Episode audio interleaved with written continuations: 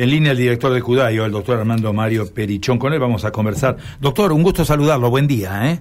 ¿Qué tal? Buenos días, ¿cómo están? Nosotros muy bien, nosotros siguiendo de muy cerca toda esta actividad que ustedes vienen desarrollando en el ámbito de salud, con novedades para la provincia de Santa Fe, ¿no? Santa Fe nuevamente eh, eh, liderando en alguna medida desde el interior del país, colocándose a la cabeza de esto que son los operativos permanentes de ablación e implante, ¿no? Sí, la verdad que fue un laburo interesante este, este fin de semana pasado porque prácticamente se hicieron tres donaciones multiorgánicas en dos días, ¿no? Lo cual significa un esfuerzo, un esfuerzo muy grande para todo el equipo del Cudario, que realmente, eh, incluso en dos ciudades diferentes, así que hubo que repartirnos. Pero bueno, un, trabajo muy bueno y, sobre, todo, bueno, la solidaridad de, la gente que, que de alguna manera de a poco se genera esta corriente positiva y de, conciencia con respecto a la donación que que en realidad cuando yo me muero, ¿para qué quiero mis órganos? no y, eso permite que otros puedan seguir viviendo y puedan darle calidad de vida. Bueno, esto es despertar conciencias, ¿no? En tanta gente, pero más allá de eso, lo que la gente debe saber es que cada vez que se produce un caso de estas características, se pone en marcha toda una logística que importa no solo lo que es la procuración de los órganos en sí, sino también traslado, eh, las consultas en materia de listas de espera y todo lo que es el transporte en condiciones óptimas del material biológico, ¿no? Esto es importantísimo. Es que en realidad por ahí no, no, hemos explicado mejor las cosas, ¿no? Pero todo el movimiento que se hace a través o a, partir de un donante de órganos es, es, de una participación de enorme cantidad de gente, de distintas actividades, vos recién mencionabas, a veces nos olvidamos de los choferes, del, 107, de mucha gente que participa, quizás en forma indirecta, porque el que ablaciona es un equipo médico, pero después hay toda una logística, como vos decías, aeropuertos que se brindan, vuelos sanitarios que hay que recibir y hay que trasladar del aeropuerto al lugar de la ablación y devolverlo después en tiempo y forma, porque hay órganos que tienen distintos tiempos de, de, estar fuera del cuerpo del donante para ser recibido por el receptor. Entonces hay que hacer operativos de, traslado con, fuerzas de seguridad que tienen que ir abriendo el camino para poder llegar a los aeropuertos en tiempo y forma.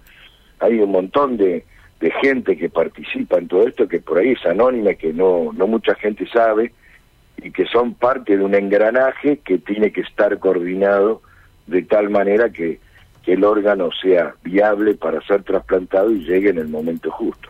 De todos modos, lo que tenemos que decir es que Santa Fe está muy alto a nivel nacional en todo esto, ¿no? Y Santa Fe tiene una historia, tiene una historia, yo me acuerdo de, finales de la década del 80, donde un grupo de médicos, en los cuales estaba yo también, con el doctor López Candiotti, el doctor Zuca, el doctor eh, Santi Esteban, el doctor Gaite, que veníamos muchos de afuera del país con esta, con esta idea de poder construir algo similar a algo que ya ocurría en, nuestro país, que había sido el CUCAI, que había sido creado allá por finales de la década del 70.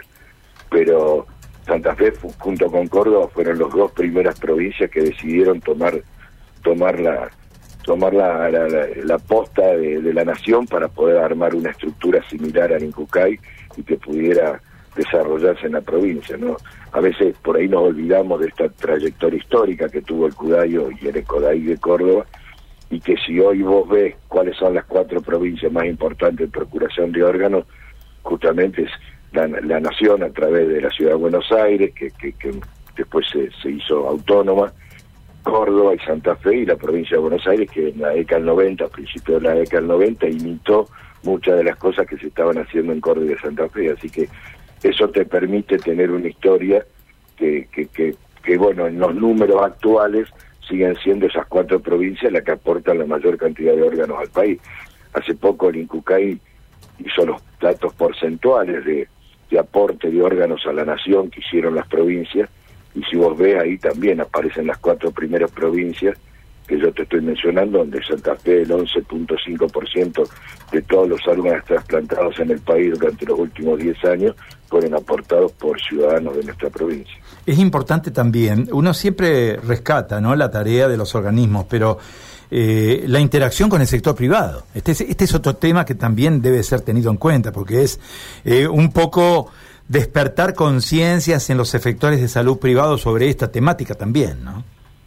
Hay dos, dos razones por las cuales las los instituciones privadas empezaron a tener un rol más, más activo en la procuración de órganos. La primera es que a través de la superintendencia de, de seguros de salud pueden recuperar los costos de la procuración, porque no te olvides que esto, eh, en el fondo hay un costo para todo el mundo, que en el sector público lo absorbe el sector público, pero en el sector privado era muy difícil esto. Bueno, hace unos años atrás la superintendencia decidió que de la misma manera que muchas obras sociales o muchos prestadores recuperan costos de, de la alta, de, patologías de alto costo y de baja incidencia, bueno, también entrara en eso la procuración de órganos, por lo tanto hoy se recuperan esos costos que significa la, la ablación de un órgano. Y por el otro lado, la otra segunda cuestión que habilitó y que activó mucho mejor el tema de las instituciones privadas fue la ley Justina. O sea, la ley Justina obliga a que las instituciones, tanto del sector público como del sector privado, tengan unidades de procuración y estén atentas a la detección de potenciales donantes, que si existe la unidad de procuración en el mismo sanatorio, puedan hacerse cargo de la ablación y de todo el procedimiento, o si no, llamar al cuidario para que el cuidario desde el sector público colabore con el sector privado. Claro. O sea que no, no es menor esta integración ¿no? del sector público y sector privado en este tipo de cosas. Y ni hablar de la capacitación que debe adquirir el personal de salud del sector privado para proceder este, antes de detectar un potencial donante, cómo debe hacer, cómo debe desempeñar la tarea, más allá de lo que los efectores públicos llevan adelante, ¿no? Este, este proceso de capacitación de profesionales de la salud, que es muy importante también, ¿no?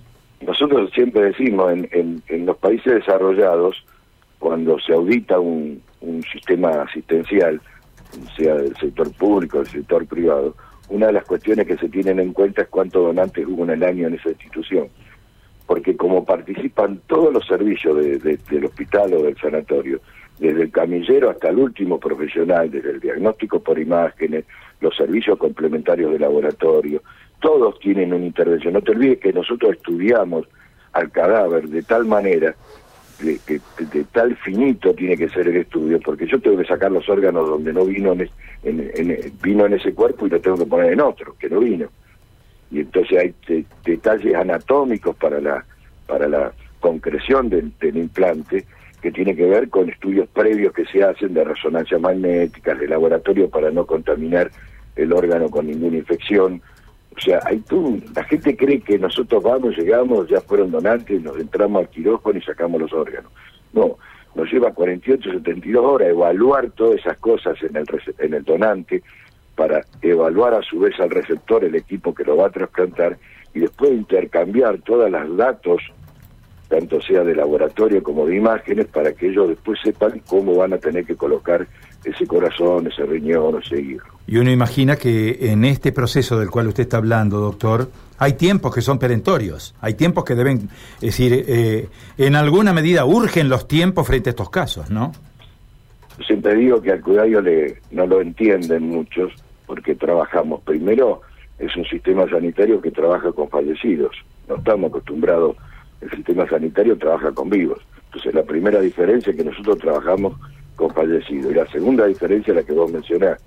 Yo, cuando saco un corazón del cuerpo de una persona, tengo cuatro horas para, para ponerlo en el cuerpo del otro. Entonces, los tiempos nuestros no son los tiempos burocráticos, son tiempos que tienen que ser adecuadamente, digamos, combinados o articulados para que realmente eso se pueda hacer en cuatro horas. Yo siempre cuento la anécdota de, del año pasado en el, Hospital Alejandro Gutiérrez de Venado Tuerto, teníamos un, donante y el receptor de uno de los órganos estaba en Esquel y se trasplantaba en Buenos Aires y nosotros teníamos el órgano en Venado Tuerto.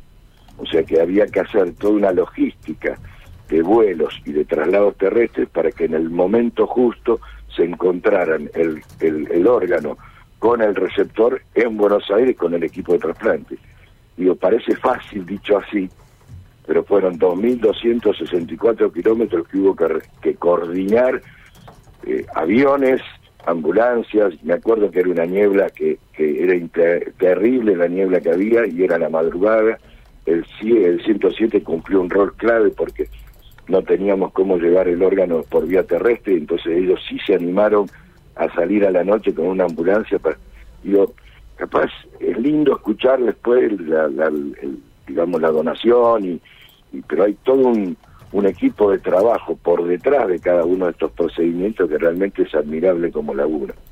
Doctor, muchísimas gracias por su tiempo. ¿eh? Nos ha dado una explicación amplia, detallada, minuciosa ¿eh? de cómo se trabaja en ese ámbito. Ha sido muy gentil. ¿eh? No, por favor, buenos días. Que tenga una buena jornada.